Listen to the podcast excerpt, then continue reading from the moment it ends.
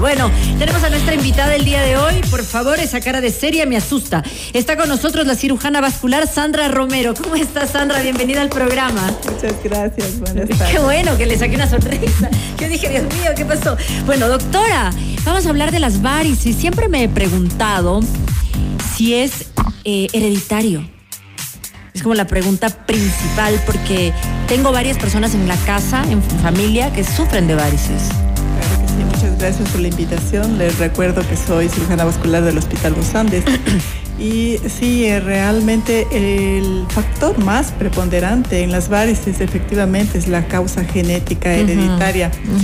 De hecho, si padre tiene varices, los hijos tienen una posibilidad, pero si padre y madre tienen varices, la posibilidad es casi, casi total. No digo total, pero muy alta. Muy alta. ¿Y hay alguna forma que se puede evitar? ¿La genética? Todavía no. No, no. Digamos que, que, no aparezca digo, algún tipo de medias, qué sé yo, medicación, no lo sé. Cuéntame. si uno ya tiene genética.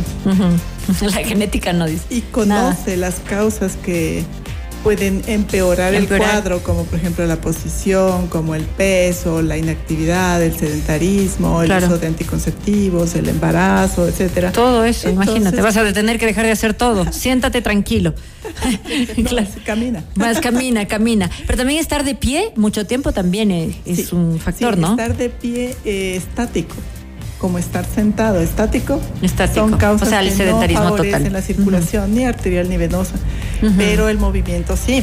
Si usted está en actividad física, en movilidad, eso ayuda mucho al, al movimiento de las venas. Ya. Y eso favorece que las venas no estén encharcadas, destrozándose. Exacto. Entonces, explícanos desde ahí, eh, por favor, Sandra, ¿Qué es la varicis? ¿En realidad es esta vascularidad excesiva de la sangre dentro de las venas? No, no, no. Las varices en realidad es la pérdida del tono de la pared venosa. Es decir, mm, la vena es como un tubito, un tubito que tiene una particularidad biológica que ayuda a transportar la sangre desde la parte de los capilares de las células hacia el corazón en forma de retorno. Es sangre desoxigenada de las venas pero con eh, los factores de riesgo, la causa genética, lo que hace es perder el tono. Y mm. como un globo, cuando la el pared, globo es pequeñito, la es pared, pero si usted le infla, empieza a perder el tono y empieza a hacerse más bolitas, ¿de acuerdo? Entonces, cuando usted está parado, sentado, estático, la sangre llena las venas, incurgita y hace que la pared se distienda. En una pared que no tiene un buen tono por causa genética, pues eso va distendiendo, cerrando, distendiendo, cerrando y cada vez va quedando más floja. Entonces se forman las varices por el crecimiento en el diámetro y luego en la longitud también de la pared venosa. La pared venosa. en realidad no está dañada en las venas.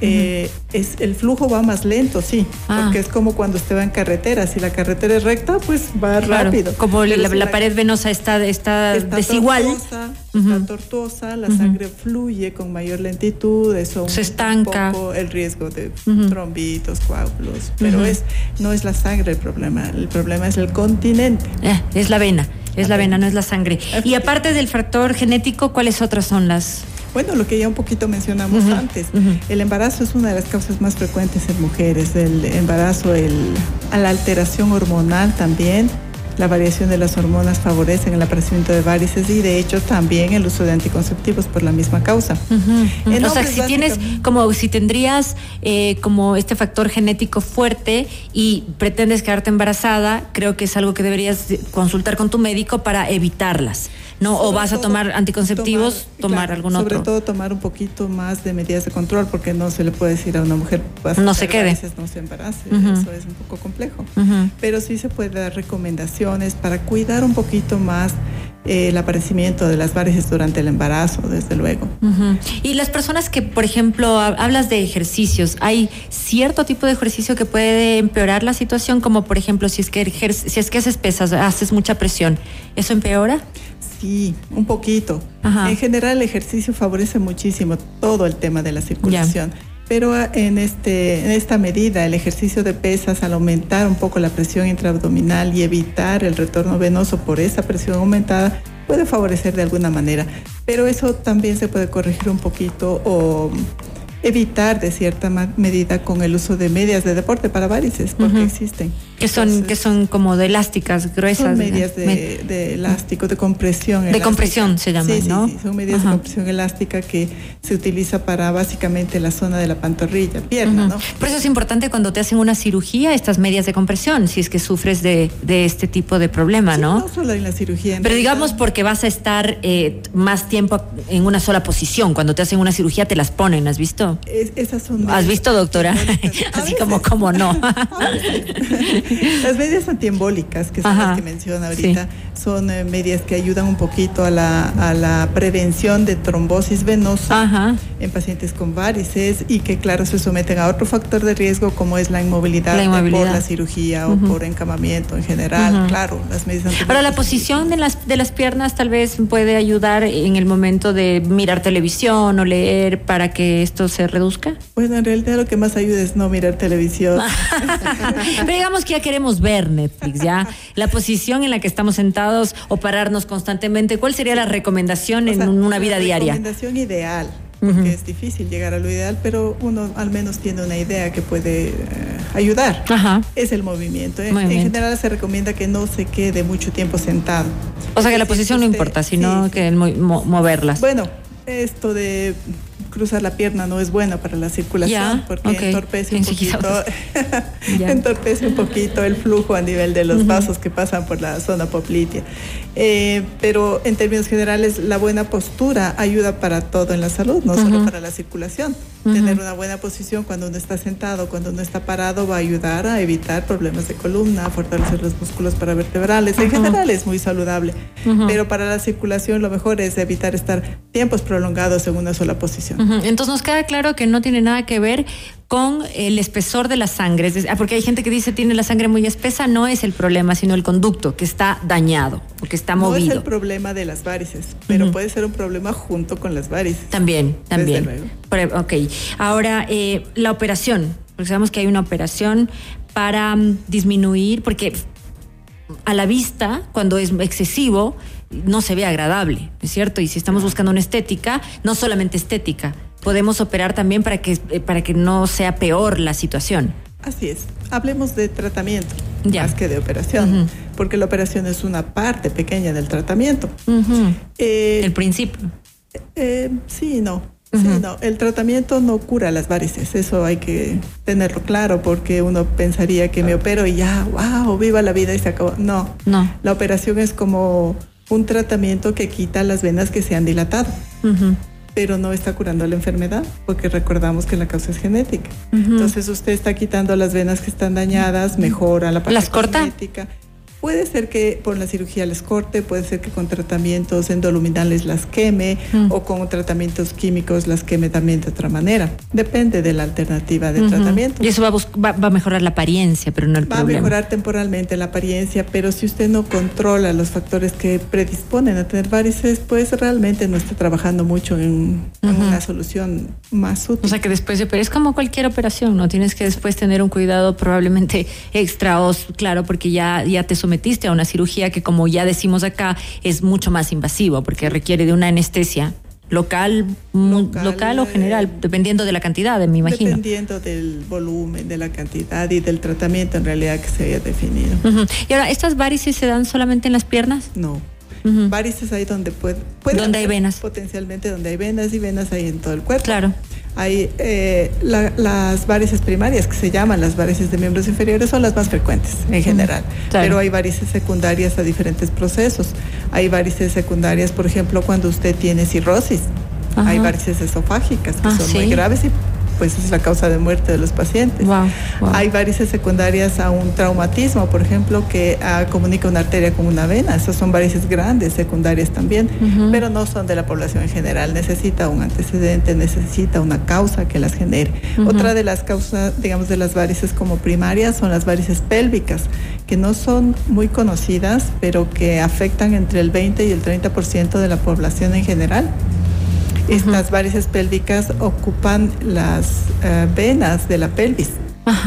Y generan dolor. Dolor, claro, me imagino. Es, causa, por ejemplo, de una enfermedad pélvica inflamatoria que las mujeres a veces no saben. Y está interna, o sea, no se ve. Están por dentro. Hay em, efectos o partes de esta enfermedad que se pueden ver. Hay unas venas a veces glúteas, hay unas venas en la, en eh, la vulva o en la cara interna de los muslos que a veces pueden estar hablando de este tipo de varices pélvicas. En los hombres, por ejemplo, las varices en el, en el testículo, se llama varicocele, varicocele. son parte de este mismo problema. Claro, y es un problema más grave porque la varicocele cuando no se lo eh, hace a tiempo, no se lo chequea a tiempo, puede dejar estéril, ¿verdad? Es una posibilidad, no es la única consecuencia del problema. Hay gente que no le afecta, pero sí, desde luego, es una posibilidad. parte de, los, de la enfermedad que hay que evaluar ¿Qué sugiere? Que antes de despedirnos, que me encanta este tema de las venas. Bueno, antes ya tenemos que despedirnos. Em, eh, cuando sientes que una vena se ha saltado por un golpe o algo que es súper doloroso, ¿qué sugieres hacer?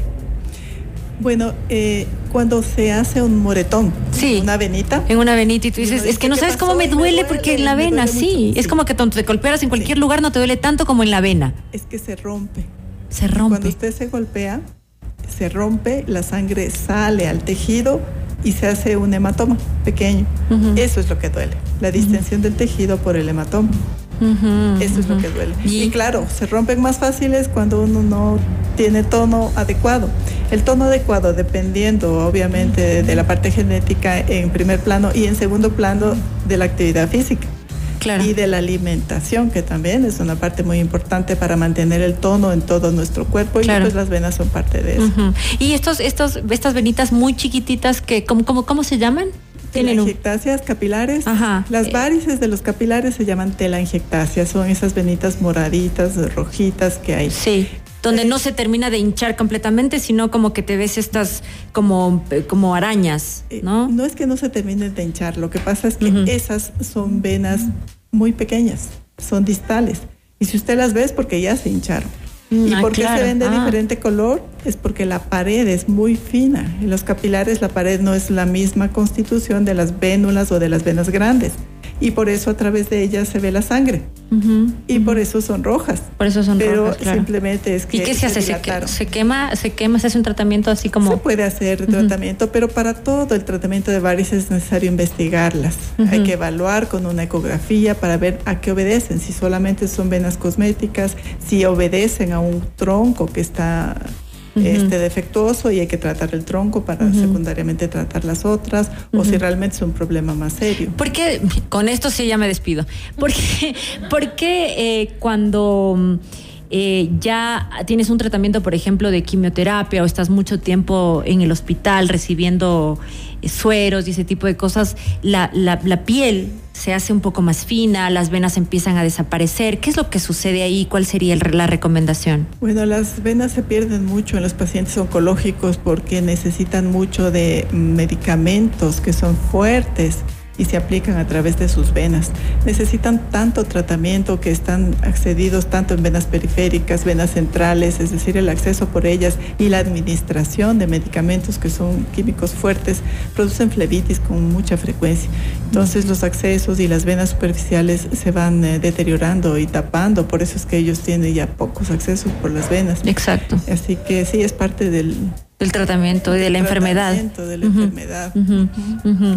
¿Y, ¿A qué se debe que hay unas personas que te dicen, ah, pero tú has tenido buena vena? Cuando ah.